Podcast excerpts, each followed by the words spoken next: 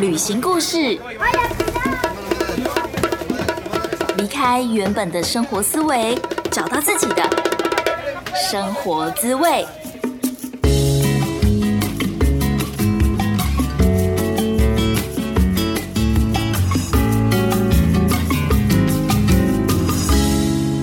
欧啦，Hello，欢迎来到贾斯敏游牧生活，我是 Jasmine。今天这一集是听众敲碗很久的露营车分享，受访者其实就是第三十五集的君娜。对我又再一次的把君娜找来了。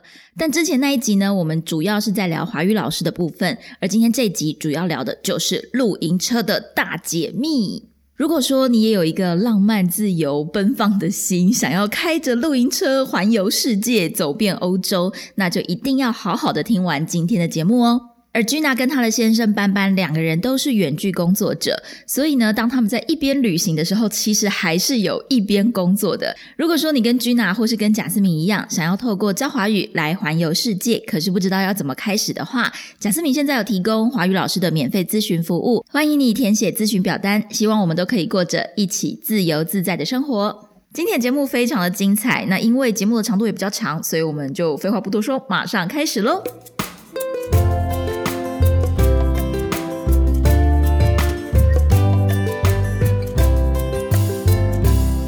天非常开心，可以再次邀请君娜来到贾斯敏游牧生活，跟大家分享分享她和她先生斑斑的露营车游欧洲的故事。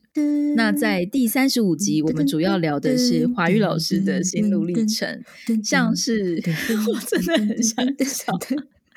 他根本就是不想要让我把他开场介绍完吧？那我们就直接欢迎君娜吧！欢迎君娜，Hello，真的很闹哎！哪一个来宾像你这么闹？大家好，又是我。对，君娜是谁呢？她就是一个人跑到柏林去闯荡，然后开始当华语老师，开始办了一个类似语文中心或者是说 co-working space 的空间。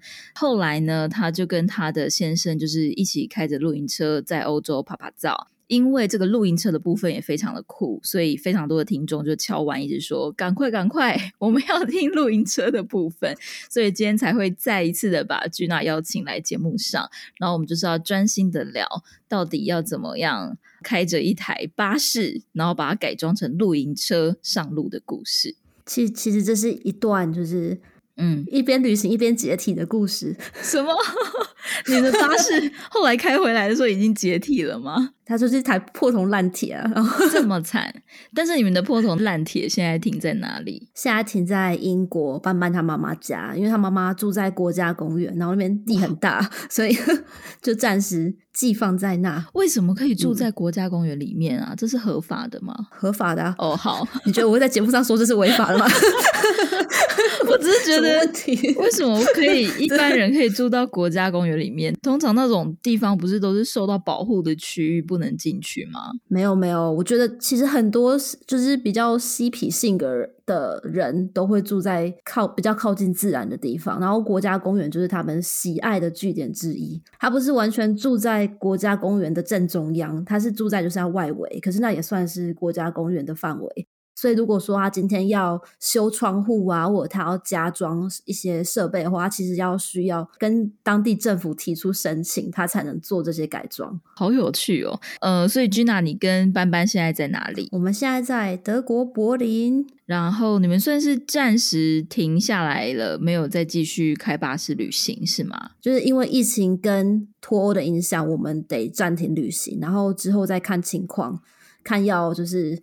把车留在那边做 bus B A B，还是有点像 Airbnb 那种概念，还是然后再买一台新的，还是说就是修复，然后再把它进口到德国？我们其实还没有决定。但是呢，呵呵，就是我觉得旅行咖就是不一定要一直住在车上也可以旅行，因为我们最近就 去了不少地方，然后就是带着帐篷，开一般的小就是一般的车就就出发了。所以其实也没有太影响我们，就是你们还是不断的都有在旅行，就对了，不一定要靠这台巴士，还是很行动派，对啊 很羡慕你们呢。那当初你们为什么会开始想要去旅行？呼，你知道这个问题，其实 我想想答案想了很久，哎，嗯，就其实那一阵子，我觉得我自己好像处在一个黑在黑洞里面的状态，嗯。就有点，我可能要稍微形容一下，因为那时候我的背景是我来德国打工度假，然后我还蛮倒霉的，因为那时候签证只有八个月，所以我得在八个月内又换自由工作者签证，然后后面我又开始做自己的工作室，就是拓展自己的事业。所以其实如果你把它变成一个时间轴来看的话，其实我在很短的时间内强迫自己要做很多事情，嗯。那也因为这样，我的日子就很马不停蹄，然后甚至就是有点走火入魔的的感觉。那虽然说后面就是工作上有那种更上一层楼的感觉，可是不知道为什么整个人就变得变得很怪，就很容易暴躁啊，然后焦虑啊，常常觉得很混乱。而且吃东西的时候都没有味道，我觉得对于吃货来说真的很不好。听起来，呃，感觉就是因为你工作太累，所以整个 burn out，就是把工作把你整个人嗯掏空了，是不是？对，有这种感觉，嗯然后也因为这样，整个生活上开始出现很多矛盾。嗯那可能跟家人之间啊，例如说家人打电话来，我常常没有办法接。然后跟班班之间也是，就是我跟他相处的时候，我满脑子都在想工作的事情，然后整个人散发一种就是压迫感，嗯 你知道吗？就是你遇到那种就是很紧绷的人的时候，你会有一种莫名的压力。我那时候就有点像那样。那跟他讲话的时候，也常常就是心不在焉。我自己是觉得我还可以跟，就是我觉得我在做对的事情，所以我可以忍耐。但是对他来讲就很痛苦，所以所以他就跟我说，其实应该要开始考虑停止这样子的生活模式，因为对我们来说都不好。那再加上当时他一直想要去西班牙，嗯然后我一直我们之间有这个矛盾吧，因为他想去西班牙，可是我想要继续做我工作，所以我们就一直呃怎么说呢？故意避开这个话题吧，因为就觉得得过且过，这真的等要做选择的时候再说。结果后来就碰上脱欧，嗯，脱我不知道大家知不知道脱欧到底是什么东西，要要解释吗？我觉得可以解释一下，因为大家没有生活在欧洲，我们不知道那个差别跟那个会影响我们生活的程度在哪里，或者是应该说影响你们的生活程度在哪里。就是像台湾人来欧洲，通常只有三个月的观光签嘛。嗯那英国因为他们在欧盟里面，所以他们没有这个问题，所以整个欧盟在欧盟的所有国家，大家都可以自由移动，也没有国界的问题或是签证的问题。可是脱欧之后，如果英国人每年想来欧盟观光的话，他们就跟我们一样，只能拿三个月的观光签，你就不能在这边长期居住了。那除非说今天你在欧盟的其中一个国家里面就是注册，然后入籍，那这样子的话，你就等于有这边的居住权，你也就不会受刚刚那个三个月的限制。那因为班班他其实已经十年都没有住在英国，所以他觉得说我不想要被脱欧影响，那他就想要搬到西班牙，在那边入籍，成为那边的居民。嗯但对我来说，我会觉得天哪！我从零开始在柏林这样生根发展，我不想要为了就是你想去西班牙而放弃我的事业啊，所以我们之间一直都有这个冲突点。可是到脱欧发生的时候，也刚好就是我我 burn out 的时候，因为他一直都有在冥想，他们是那种每天早上都要冥想一个小时以上的人，然后可能受到他的能量的影响，我也开始有一点变化。那跟着他去参加很多身心灵的活动之后，我就慢慢的，我才慢慢的把自己从身心分离的状态拉回来，然后也才意识到，哦天啊，我好像一直都被自己的 ego 困住。有这个领悟之后，我就跟他讲说，好吧，那如果说我们的下一个阶段，就是如果说宇宙就是要我们暂时停止在这边的生活，暂时抽离，就一起离开柏林，暂时往西班牙的方向去，然后就随波逐流一阵子，看会有怎么样的机遇，就再说吧，就这样。哇，这是一个很很难而且很大的决定诶。对，尤其你已经在这前端付出了这么多，然后突然要你放下，一定非常的舍不得。对啊，可是你知道吗？我那时候真的觉得有一个 realization，就是好像假设你今天好不容易到了一个很漂亮的沙滩，你的结果你的 focus 不是在看海、看夕阳，去享受那一个 moment，你的整个 focus 都是在堆沙堡。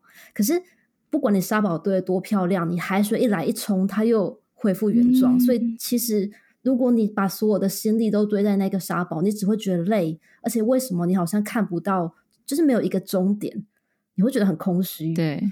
你不知道自己，你知道自己在做事，你也相信自己在做事是有意义的事，但是不知道为什么感觉就是不对，有那种那种感觉。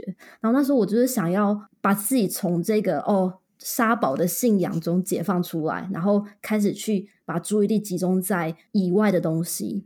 这段话讲的太好了，真的吗？谢谢大家。那决定旅行之后，为什么是选择露营车，或者是说这个巴士的方式，而不是只是呃背包客啊，或者是搭飞机啊、搭火车啊等等的？嗯，好问题。就是就现实面来说，我们虽然想要改变当时现有的生活模式，可是我们还是想需要赚钱，所以想要一边旅行一边工作。因为它是 IT，它的东西很本来就很多。那我的话，我想要把我的当时在做的事情做一个断舍离。那所以除了把所有的教学都改到线上以外，我也想要透过旅行的这个机会，在呃欧洲不同的城市办一些活动。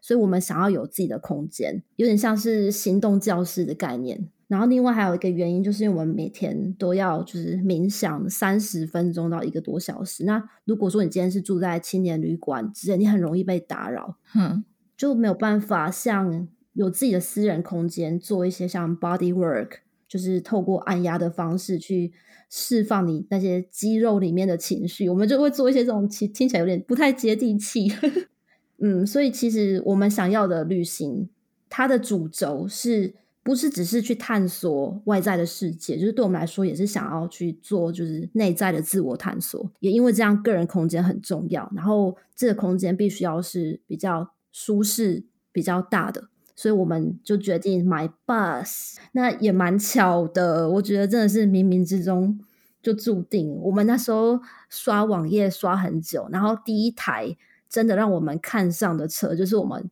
买的车，呃，就是大黄。大黄就是一台非常大的巴士。如果说有看过 Gina 的网志的话，就有看过那个照片。对啊，就那时候就看到大黄，就觉得天哪，这根本就是为我们量身打造的。这台车它本来是英国的图书馆车，嗯，就是会开到乡下去那一种，有点像是台湾的捐血车的概念哦。然后被之前的车主买下来以后，他花了将近台币一百万，把它的里面全部翻新再改造。所以我们买到的时候，它其实。内装的配置都已经做好了。它除了前面驾驶座，中间有客厅、有厨房、有厕所，还有淋浴间，所以 洗澡的问题就解决了。我们是有浴室可以洗澡的。哎，这是之前的听众问题嘛？就这边先回答一下。没有错。对对对，它的长度八公八点五公尺，然后宽度两公尺多，高度三公尺。那在最后面的部分，它被切割成上下。各一点五公尺，两个空间。那上面就是睡觉的寝室，下面我们就把它改造成呃工作室。哇！所以班班的那些什么大荧幕啊，说给西啊，就全部放在那边。嗯，有一种双层巴士的感觉，然后空间利用非常的完善。还没有到双层巴士那么厉害，可是我们之后也有在想要买双层巴士。你们想要换一台更大的车，是不是？没有没有，那个是买来住的，那个只是我们想要买地，然后就除了我们自己的车之外，可以再多放几台车当居住的空间。哦，嗯，可是可是那时候虽然说就是车的配置很好，但是其实还是有很多需要改造部分，因为。就是我们要加装，因为我们要旅行又工作嘛，不是单纯休闲用的，所以我们用自己加装的太阳能板，这样才就是供电。然后水的话，呃，它有四百公升的水箱跟三百公升的废水箱，所以污水就会直接排到废水箱里面。哦，然后我们把内部也就是整个都另外再翻新，因为它其实也老旧了。车的最后面，我们又加装了车架，所以在那边可以放一台摩托车跟两台脚踏车。哇哦！哦，之前有人问说买车多少钱嘛？就是这一整台车买下来大概英镑九千四百欧元，还是九千五百欧元？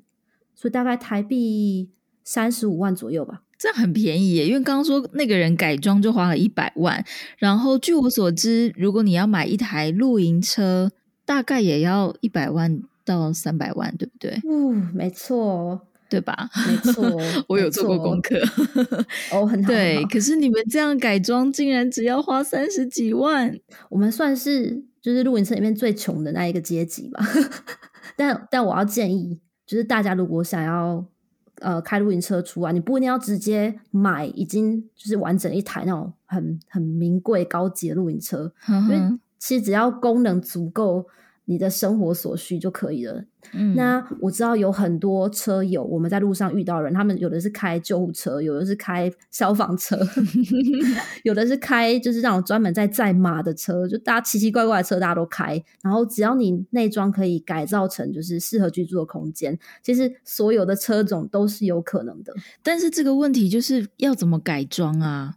应该不是每个人都知道要怎么改装，而且你看你你的原本的那个原车主，他也是花了一百万改装，那我不就干脆买一台一百万的就好了嘛？对，可是我觉得要看你，因为有的人可能家里什么小孩生很多啊，那种一一般的车其实装不下哦，装不下他们全家大小，所以真的要看人看需求。对，呃，那你刚刚讲到怎么改装，其实我。是，虽然我不认识这个前车主，可是他有在我们车上留下一本相簿，他是从零开始自己装、自己改装的。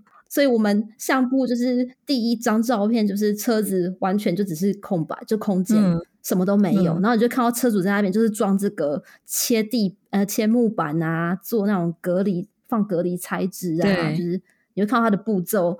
其实蛮多人都是自己上网。看影片学，然后有一些人他们会去找专业的改装公司，专门在做露营车的公司，对，帮他们设计规划再改装，所以其实都是有可能的，只是看你要投入多少时间跟心力，或者是金钱。了解，呃，我觉得台湾有露营车的人是真的比较少。那我自己知道的一个比较有名的 YouTuber 叫做小肥，我不知道你有没有听过。Follow 小飞的小飞，对对对，那他也是买了一个箱型车，然后自己改装成露营车，那也大概我记得也是花三十几万。其实台湾也是有这个可能性，但是台湾目前的，我觉得它不是一个对露营车很友善的空间。对呀，没有错，因为。台湾的停车场好像就都只是一个停车场，并没有特别的说可以提供你水电等等的功能。但是，是不是国外的露营车因为比较多，所以他们的停车场也有所谓专用的给露营车停车场？然后，它是不是就可以有提供比较好的设备？哦，这让我想到另外一个听众提问，是他在讲说美国可以就是野停。对，然后不知道欧洲的状况怎么样，但其实欧洲有很多很多国家，那其实每个国家也有他们各自的露营车生态。嗯，例如说我们在英国的时候，真的很难野停。我觉得也其中原因是因为我们车太大，所以其实不太好野停。然后很多如果今天播那就是上就要，如果今天是在山里啊，或者是在比较。陡的地段我们是进不去的，或者是说路太窄，我们就会卡死在那里。所以，我们每次停车都一定要找那种就是。它是那种露营车俱乐部所提供的连锁停车场，我们都要找那种地方停车。嗯嗯嗯，而且你还要买一张卡，然后你要就是逼逼那个卡，你才能进去。哇，怎么有种台湾嘟嘟车房停车场的那种感觉？对，不过那是英国。但我们进欧洲之后，情况又不太一样，因为就是除了很多一般的露营区，我讲露营区就是大家去然后就住在帐篷那种露营区之外。呃，欧洲其实很多小镇的当地政府，他们会为了要吸引观光客来来这边就是消费，他们就会设置专门给露营车用的停车场。嗯，然后那个停车场就会提供你就是可以补水啊，或者是丢垃圾啊，丢一些就是排泄物的的设备。那更好的，甚至会给你插头，所以你就可以直接就是。插他们的电，用他们的电。嗯，哎，那个电的电线会不会很粗啊？这个问题有点白痴，我总觉得 什么问题？好像会会随时会触电之类的，会不会很可怕？感觉会不会导电之类的？要拍一张照片传给你吗？它会有它会有一个隔离的东西在外面，所以我也有想过这个问题，我就不敢摸。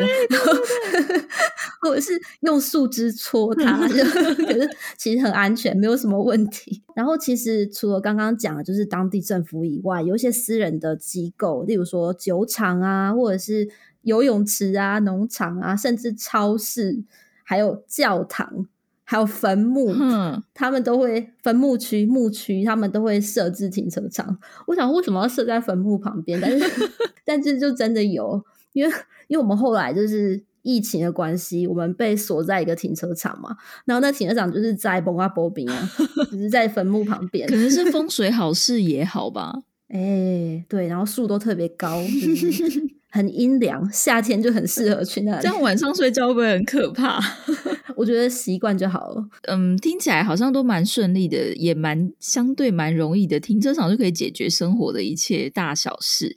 那你觉得上路之后最大的挑战是什么？我觉得最大的挑战就是 我们那时候买车的时候有点冲动购物了，就是第一次看到就一见钟情，然后就就冲了。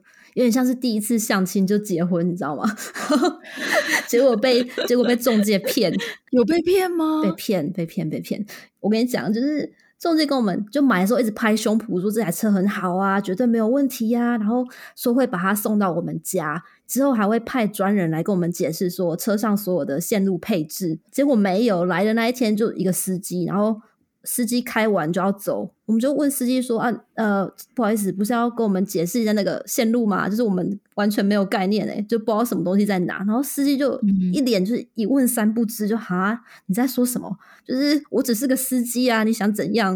然后我们想说也也不能怎样啊，但是 你这样一走，我们我们不就必须从零开始摸索这台车吗？后来就是我们又打电话给中介，结果中介就。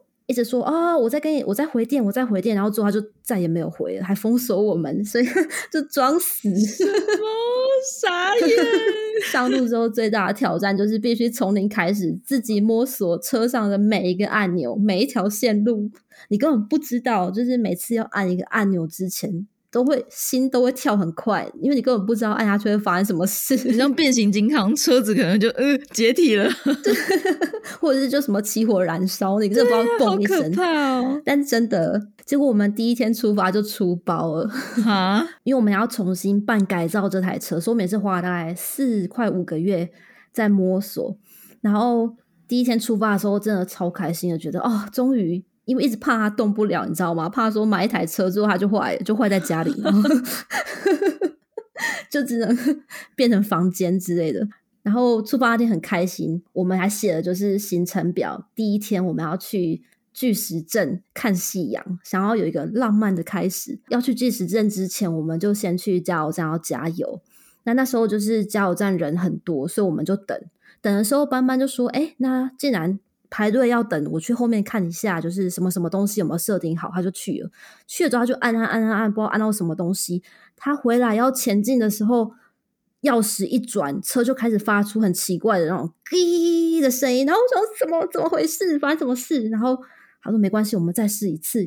老车嘛，有时候会有状况，就再转第二次，车又发出那种‘滴滴滴滴滴滴滴’的声音。”然后那时候我们就知道完了，就是车车抛锚了，或者是坏了，就是 好惨哦，没有办法 就死在那，然后也不知道怎么办，因为第一天上路离家才十五分钟就出包，我们就只能，而且你们只是去加油站呢，就是去跟加油站人求救，然后加油站人就哦，他也很傻眼，因为我们的车又很大，所以他就是把就是加油站几乎是一半就整个堵住，他就只能很无奈的拿出那种就是。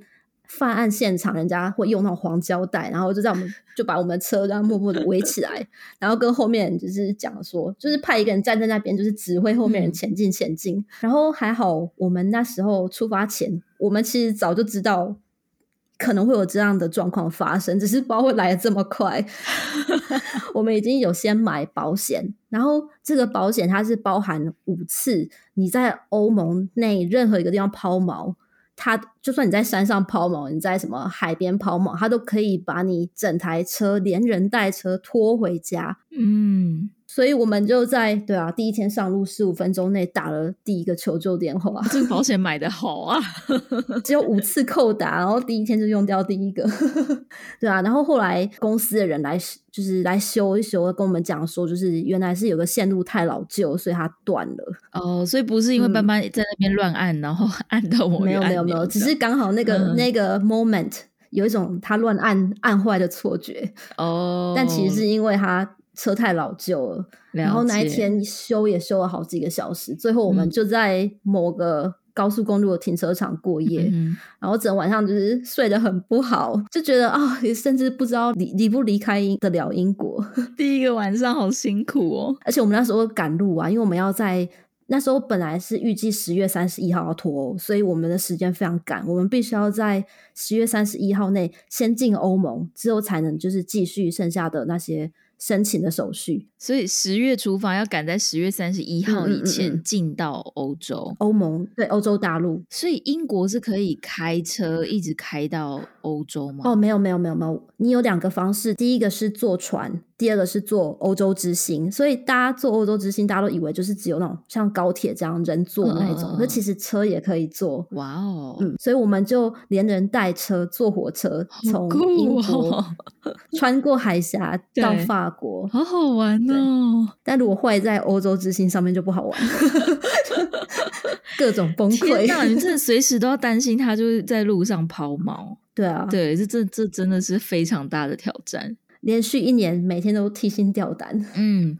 所以你们在这一年当中去了哪些地方啊？嗯，其实我们比较像是深度旅游，所以我们除了一开始在英国有稍微试跑一下，之后我们有在法国、德国跟西班牙待一阵子。那其实本来还打算去葡萄牙，可是因为疫情爆发的关系，我们就被卡死在西班牙嗯的某个停车场，然后就这样卡一百天。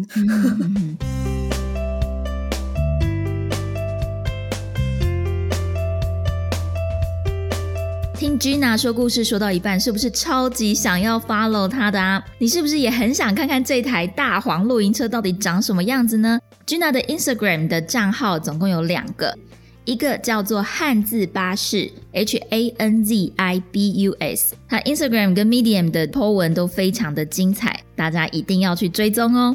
另外，Gina 也有一个账号是让外国学生学习中文，他设计了非常多精美的排版跟贴图。如果你正在学中文的话，也非常推荐你去 follow We 汉字哦。We 汉字的账号是 W E H A N Z I W E H A N Z I。那我们就继续听 Gina 的露营车故事喽。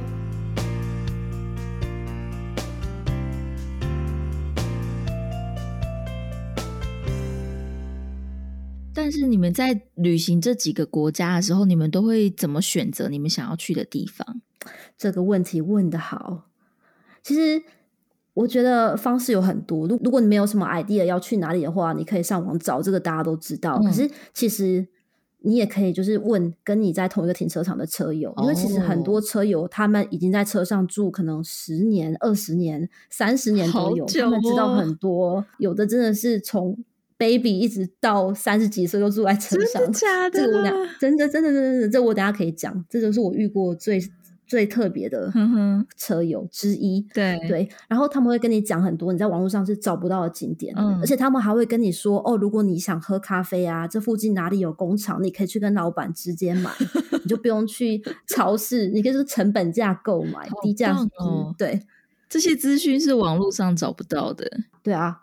但是，但是还有另外一个方式，因为现在大家都很爱打卡嘛，嗯，所以如果你有网络的话，你可以就是利用 Instagram 来找景点。哦，对对对对对，嗯，因为 Instagram 上面有一个探索的功能，然后如果你点一下那个放大镜，探索周边，它就会跟你显示就是附近最热门的一些景点。但我觉得我自己最喜欢的还是跟车友交流，然后听他们讲。就是哪边有什么私房景点，嗯，那种感觉就很好，因为就真的有在探索未知世界的感觉。对，而且你可能是第一个去到那个地方的台湾人，对啊，就讲起来就觉得超威的，觉得觉得自己很 很厉害，就对，就去到那边，大家之后都以为你是中国人，或者以为你是泰泰国人。我一直被问说你会不会煮咖喱，所以就很烦。那你们去了那么多国家，法国、德国、英国、西班牙等等的，可是这中间的转换的时候，网络的问题要怎么办？还是说欧洲的网络是都是一样的嘛？就不管 SIM 卡或者网络，我们的这个工作的生财工具要怎么办呢？其实我觉得在台湾很幸运，因为台湾可以就是四九九、五九九、六九九都可以吃到饱。可是欧洲其实没有这样的方案，就是我们用的是欧洲一间叫做 Lidl 的连锁超市的网卡。你每开卡以后出值十欧元，你可以用二十四个小时吃到饱。除此之外，它的优点是几乎整个不管你在欧盟哪一个国家，你都可以用，所以你可以真的就是一一卡就带着走。然后我们就把卡片装在呃分享器里面。我们有另外买一个分享器跟天线，嘿，因为我知道很多人都会讲说，为什么不插把卡插在手机里面分享热点就好？差别是，如果你今天有一台分享器跟天线的话，你可以用天线去看哪里的讯号比较好。手机的话就比较没有办法。嗯嗯。有时候我们甚至就把天线插在外面这样。然后我们每次一开卡就会立马狂用，因为真的很贵啊，所以那一天我们就会。工作完之后还什么看 Netflix，或者是 就是疯狂下载影集，对，就是用到觉得划算为止，用爆。那天应该 舍不得睡觉吧？对对对对，一定要，而且没要算的，要算说，哎，还有几分钟，快点，还有什么要下载的，快点，赶快载。对呀，要下载要上传的，把它用用完。可是后来我发现，可能是因为我们用的实在太太猖狂、太嚣张了，所以我们后来一直被锁卡。哎，然后锁卡完之后，我们就讨论说，不然这样好了，我们每到一个国家，我们就去开通就是当地的电信，然后我们就两卡交互使用。有的时候，如果说今天要用的流量很大，我们就开 Lido。就是如果说今天觉得哦，花这个十欧元。九点九九欧元不划算的话，我们就会改用当地的电信，然后就这样交叉。所以，我们有呃西班牙的卡、英国的卡、法国没有，可是有德国的卡，就是这 这三张加加上那张 Dido 的卡，四张在交替使用，感觉可以打游戏王了。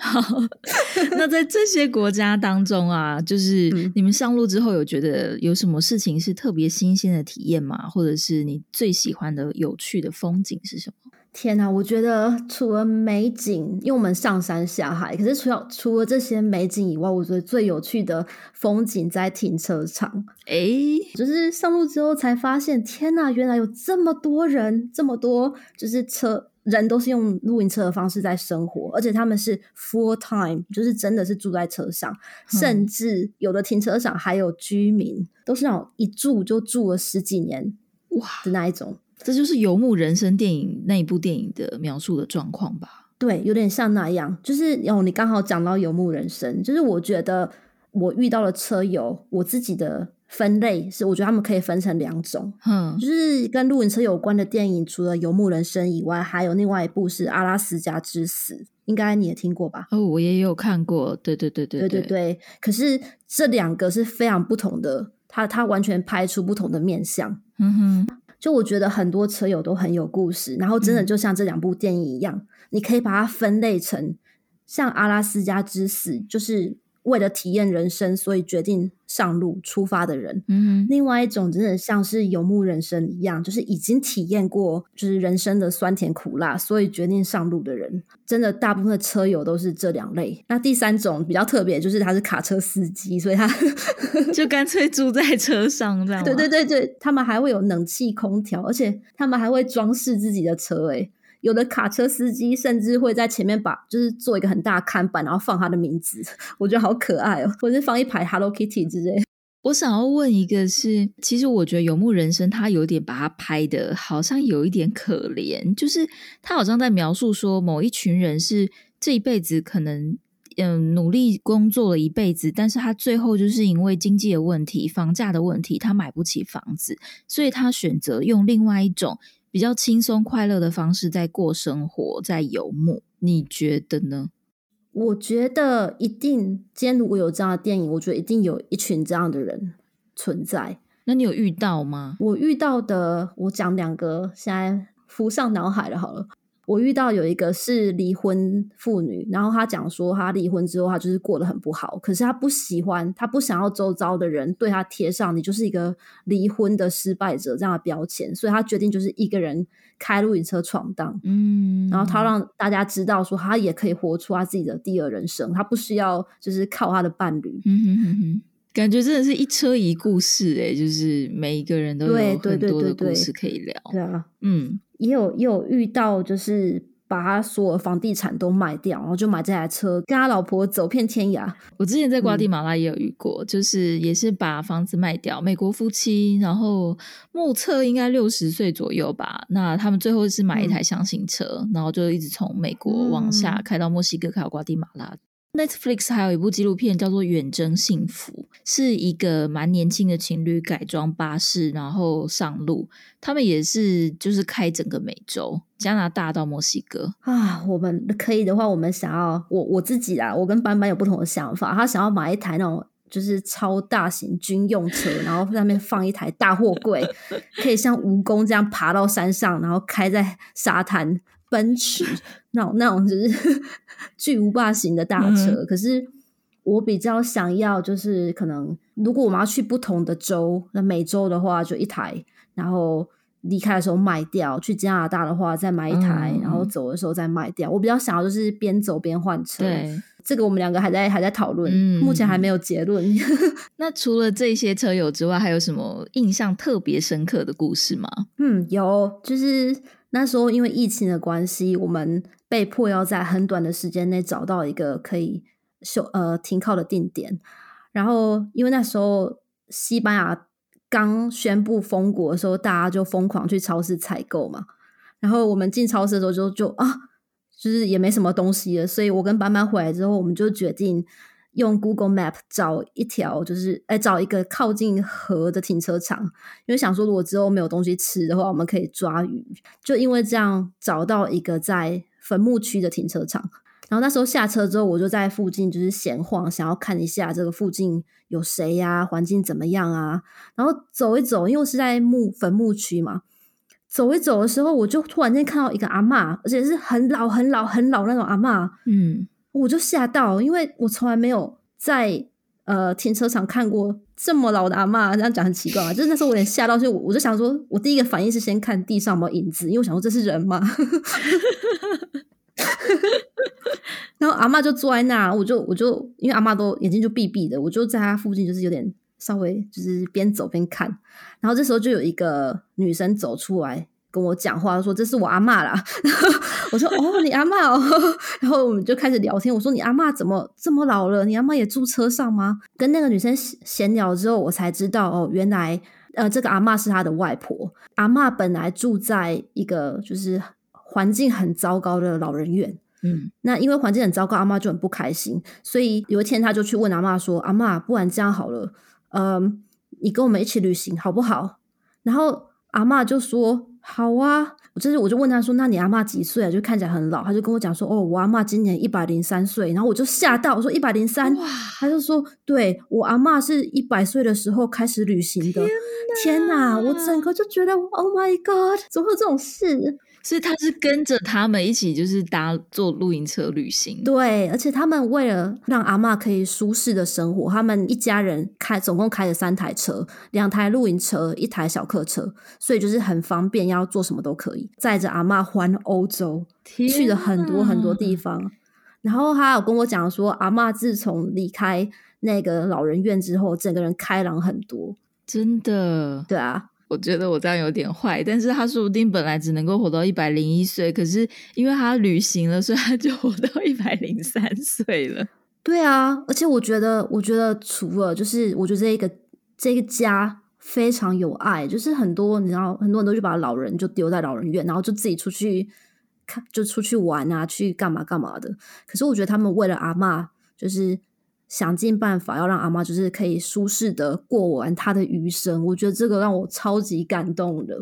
再来就是阿嬷，我觉得阿嬷也超勇敢的。你想，现在这么多年轻人都会觉得，哦，我不想就是跳脱舒适圈啊，我不想干嘛，就大家都会有很多给自己找很多理由不要去做。当然，有的是现实的缘故没有办法去做，但也有很多是因为他们没有那个勇气跨出去。可是阿嬷既然就说好，反正我已经这么老了，豁出去了，我冲，然后就这样从一百一百岁。在欧洲玩了三年，我觉得这个勇气真的是 超级，这超励志哎！我真的超级佩服。对呀，阿妈应该要有 YouTube，要有 Instagram，要有 Facebook，然后大家帮他宣传一下。没有没有，他们不太用 social media。我觉得这也是车友很特别的地方，他们觉得人生是活在线下，不是活在线上。哦，这个我觉得。我也被影响了，所以我的 Instagram 都不太更新。真的，这真的会 活在线下，嗯嗯嗯，才是真的生活。我有时候会给我自己选择，就是哎，我这个礼拜的旅行是不要用 social media 的，然后我可能就会关掉，我就没有那么。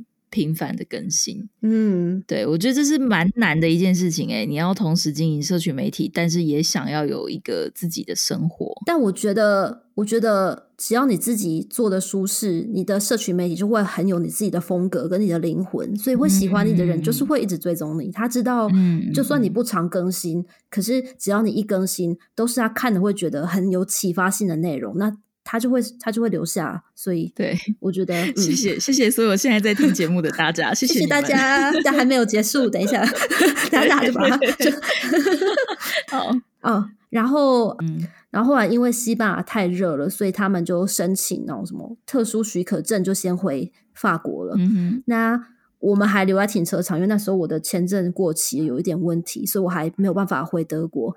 那就我们还在停车场的某一天，班班就梦到阿妈来跟他讲话，嗯，但他听不懂，可是阿妈看起来很开心。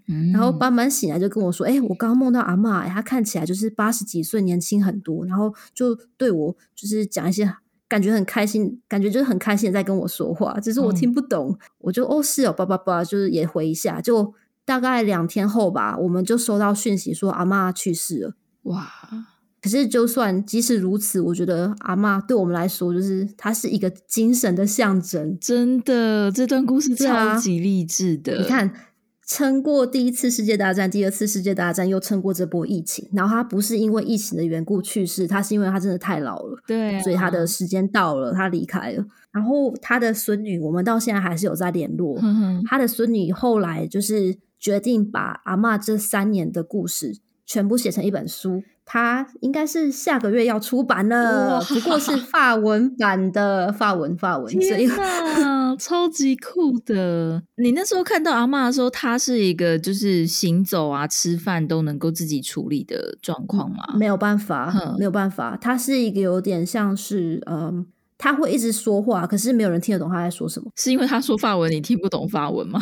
不是，不是，不是，不是，不是，不是。他有一点像是在过去跟现，他的精神有点是在过去跟现在之间就是跳跃那种感觉。哦，有点可能老人痴呆吧。可是这个因为这比较隐私，我也没有问。对对，但是但是我有问说阿妈，我可以拍照吗？然后孙女问他，阿妈就很腼腆的笑了，然后让我拍照，所以我有阿妈的照片哦。这真的很猛哎！然后，嗯，还还有还有，就是不止阿妈很酷，我觉得这一家人也很酷。就是这个女生，这个法国女生，她从来没有上过学，哎，从来没有受过教育，她完全是她爸爸妈妈教她。然后她爸爸看起来就是很像那种路边那种胖胖的阿公，你不会特别就是，嗯，如果他从你身边走过去，你可能不会去看他第二眼，就那种路人型的阿公。可是他爸。一听到我是台湾来的，他就跟我说：“哦，我知道，就是之前毛泽东跟蒋中正 因为什么什么事情，然后两边打起来，所以台湾怎样怎样。”我那时候呢超震惊的，因为我遇到很多人都是以为我是泰国、中国，或者是 甚至以为台湾是韩国的一部分，就是他们没有这种地理概念。可是这个爸爸居然就是开口马上就说出了，我觉得哇，居然 可以说出这种话，他是不是念国际关系的？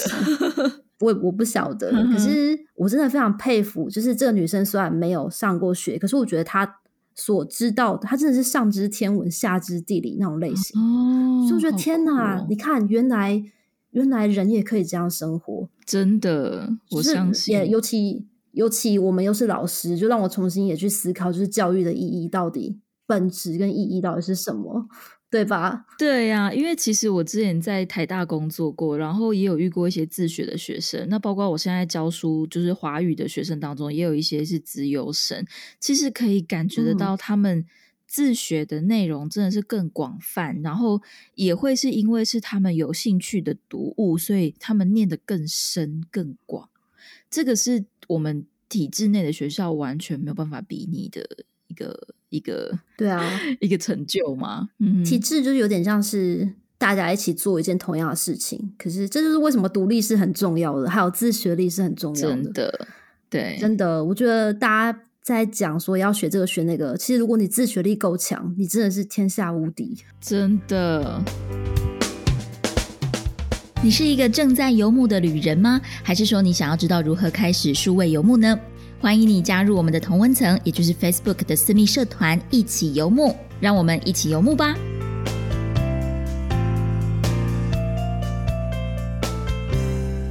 再来一个问题，就是你们接下来的规划呢？嗯，接下来想要去哪里？我们接下来应该会 focus 在台湾、德国跟英国三个国家，然后用这三个国家作为我们的据点。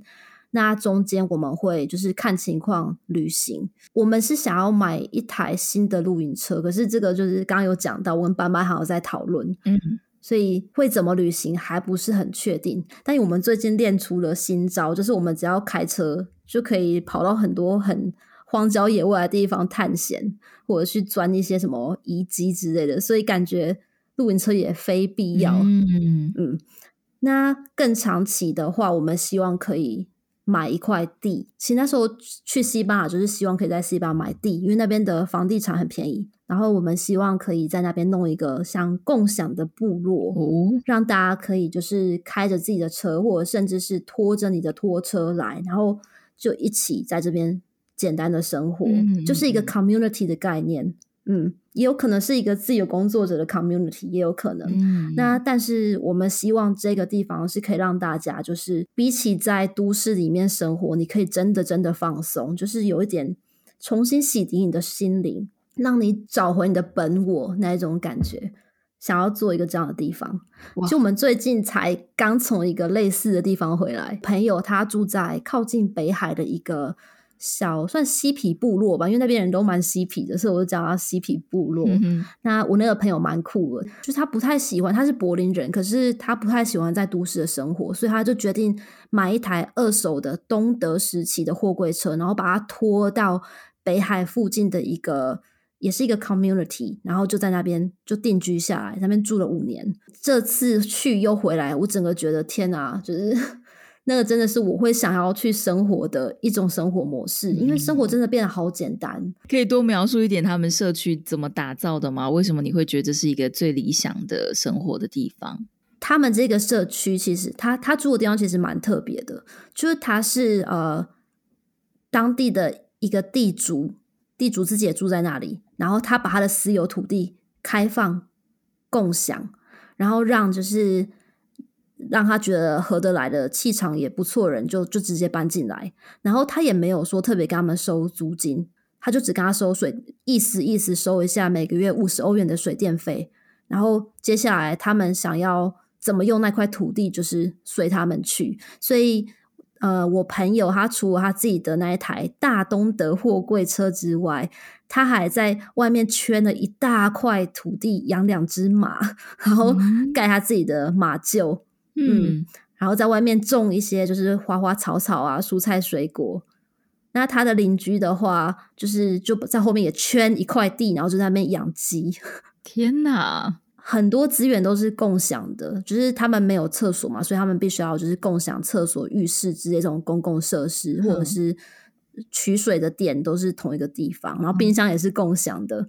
可是你去那边生活，你就觉得哇，大家真的都好随性哦，就你会觉得每个人你跟他们说话的时候，你都可以感觉到他们的心里没有很多杂念，就很当下，就只有那个 moment。可能跟我我的背景有关吧，我在柏林遇到很多，尤其是。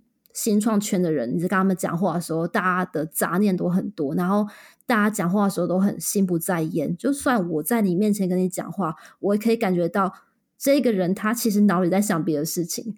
就去那个村落的时候，我发现每一个人都不是那个样子，是大家跟你讲话的时候，你都会感觉到我们是发自内心在跟你在跟你对话。嗯哼，就那一个气场真的很好。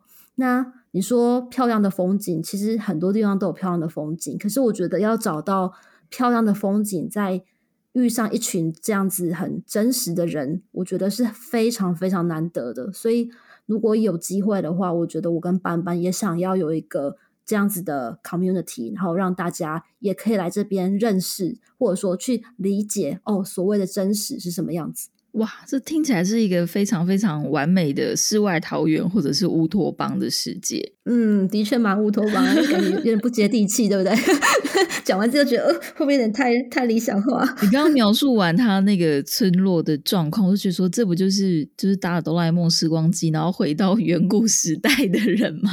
他们那个时代就觉得以前人好像没什么杂念，然后你就是管好你自己的三餐，对对对对，然后过好你每一天你的生活，对，管好你的马，管好你的鸡，好像就是这个样子。可是也因为这样子，人跟人之间的相处反而更单纯。对嗯没错，然后也让我想到另外一部电影，可是那部电影还蛮闹的，也是在 Netflix 上面可以看得到，好像叫做《Wanderlust》嘛，就是一个非常非常嬉皮搞笑的电影。可是它是有一点在反讽嬉皮的社会，就是可能大家都不穿衣服啊，我觉得这个没有到那么夸张。我觉得嬉皮是一种一种精神。对，可是它有时候会被过度的。好了，我觉得每个人所能接受的程度不太一样，但我觉得我去的这个它是比较接地气的，它不是那种就让你觉得哈什么东西，对什么东西那种那种感觉。我觉得那部电影里面描述的嬉皮，他的真诚的感情这部分是一个，就是像你刚刚描述的一样。但是另外一个部分就是讽刺的部分，就是很夸张的，像是可能关系比较乱，有开放式的关系，或者是说、呃，嗯可能有裸体主义，比较比较激进啊。对对对对，疯狂嗑药之类的，呃，就是往往有这两个极端的表现。但你讲到裸体主义，其实在德国本来就有一个这样的文化，嗯就是裸体主义的文化。我们那时候去湖边的时候，就有阿伯就脱光光，然后就在那边晃来晃去。可是他嗯不是要骚扰大家或什么，就是他他觉得很舒适，然后那边人也很习惯，就大家都会做这件事，所以他其实也是一个文化的一种对对，对表象。我们今天不知不觉就聊很多了耶，你有什么特别的事情想要跟大家分享的吗？想要回复一个听众留言，嗯，我想补充一下，我们一直在讲听众留言，就是为了要录这一集，我跟 Gina 都有在我们的 Instagram 上面问大家，就是有没有特别想听哪一个部分的故事，所以这一部分的听众留言就是从这边来。接下来要回复的听众留言也是今天的彩蛋，就是旅行中遇到的鬼故事。这感觉很可怕。你需要配音，呜。好，因为刚刚有讲到，就是我们想要买地嘛，那其实我们在西班牙的时候，的确也真的付诸行动，有真的去看一些地。那其中一个我们去踩点的，我们在疫情期间所被困住的那个停车场附近的一座农舍。然后那座农舍呃很大，可是它中间有一栋主建筑，看起来就像是废弃的民宅。它其实一整个都已经像是废墟一样，但你还是可以从就是它废墟败坏的程度推测出这个曾经是有人住的地方。然后那时候我跟班班就去踩点，想要做一点场勘，做一点研究。我们就先看一楼，然后探索，就是所所有房间都进去又出来，之后就看哦，居然还有个二楼，我们就走上去。但就在我走到二楼，我脚要踏到地板的那一刻，突然间房子不知道哪个角落传出那种就是鬼片才会有那种门开开关关的声音，就这样叽乖叽乖叽乖叽乖，而且是非常那个速度不是一般这种风吹叽乖那种速度哦，而是像是有人用手一直在拉着门，然后再敲打警告你那种叽乖叽乖叽乖叽乖。然后那时候我真的吓到，我就定格想说。是风吗？我就往外看，那因为废墟没有窗户，所以你一看就可以看出外面的大草原，但外面完全无风，嗯，是无风的状态。我就马上转头跟慢慢讲说，我觉得还是不要上去好了，我们回家吧。所以我们就回家了。然后那天晚上睡觉，半夜睡觉的时候，我就突然间觉得整个人不太舒服，也说不出为什么，就就惊醒。然后惊醒的时候，我就看到，先讲一下，我那时候眼睛是闭着的，所以我看到是眼睛闭着的状态，看到我的正上方有一个可能感觉五六十岁的女人，然后她正在瞪着我，而且我们之间因为那个房间我们睡觉的离天花板很近，所以她是趴在，他是整个像铺在天花板上，然后脸就这样在我的正上方，然后我可以非常 清楚的看到他的五官轮廓，就他的眼睛就是有点尖，然后他的脸上。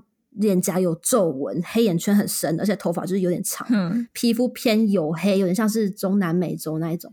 然后我就整个人吓到，突然间不知道该怎么办。这时候斑斑突然动了一下，然后就喃喃自语，就讲说：“我不知道为什么整个人有一种就很不舒服，有一种压迫感。”然后我就想说：“天哪，就是一定不是我的错觉，一定是真的。”我看到的这个是真实的，它不是我错觉，不然班班不会同时醒来，然后觉得有一股压迫感。嗯，然后隔天，隔天，因为我真的吓吓坏，隔天我马上就是联络问我一个就是在柏林的灵媒朋友，我就跟他讲说：“哎，你知道吗？就是昨天发生这件事情，先是听到那个门叽呱叽呱叽呱，然后我好像就不小心把呃那里的居民或者是地基组就带回来了。然后我朋友就说：好，我感应一下。”然后感应感应之后，他就跟我讲说，是不是一个感觉五六十岁，看起来五六十岁的中年妇女，然后黑眼圈很深，眼睛尖尖的，脸上有皱纹。我就跟他讲说，你讲的特征完全符合，好可怕！我没有跟我朋友讲，我完全没有跟他透露那个女生、那个女人看起来她的外表特征是什么。但我朋友就。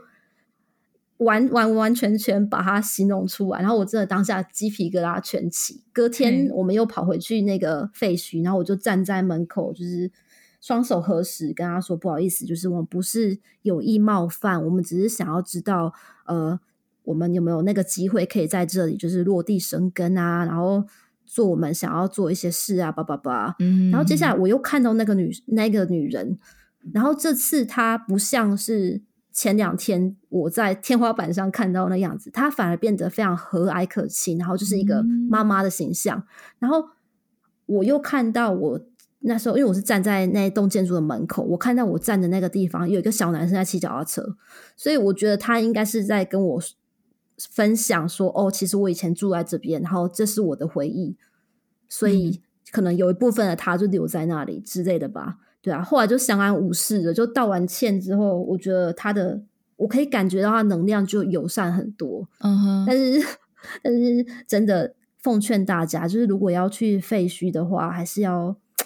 八字重一点再去，或者是说 要先双手合十，然后先以一颗诚恳的心告诉里面的居民或是地基主说：“我只是进来走一走，没有恶意，避免你不小心半夜就是把人家带回家，然后 被惊醒，好可怕哦！” 我感觉，感觉我本来很想要就是开露营车上路，然后现在就觉得好像连晚上这跟露营车，这跟露营车没有没有没有，这跟露营车没有关系，这只是对啊，你在柏林也可能遇到这样的事情啊，因为我们像我们前几天就去了一个呃海军陆战队的废墟，然后我其实回来之后就一直在担心会不会不小心把什么把那个士官长带回家之类的。天哪！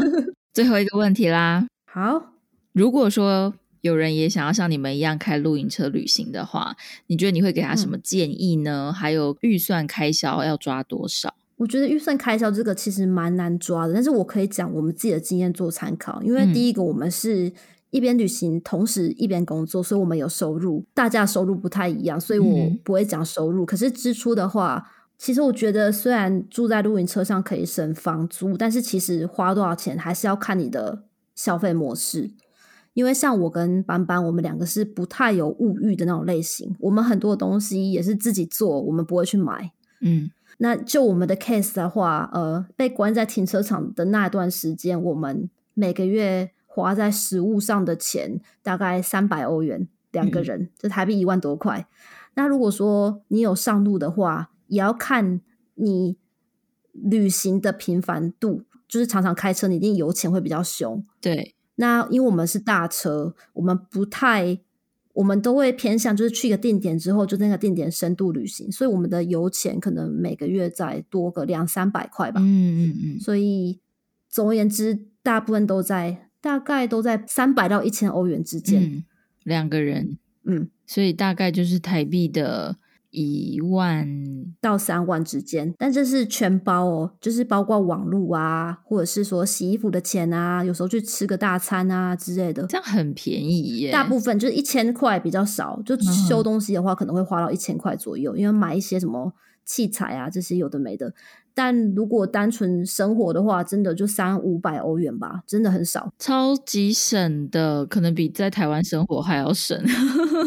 对，但真的是看人，真的是看人。我觉得大家都有自己的省钱妙招。那如果说大家就是想看旅行中一些照片啊，或者是更详细的文字记录的话，你们可以去看我有写在那个 Medium 上面。对，Medium 的文字很好看。大家除了听完 Gina 的声音以外，也可以去看看她的文笔写的怎么样。我觉得我中文真的是一直退步，难怪我想要转幕后，我一直退步到不能不能上前线教书了。不 会啦，谢谢谢谢，好喂，耶！今天非常的谢谢 Gina，谢谢谢谢谢大家。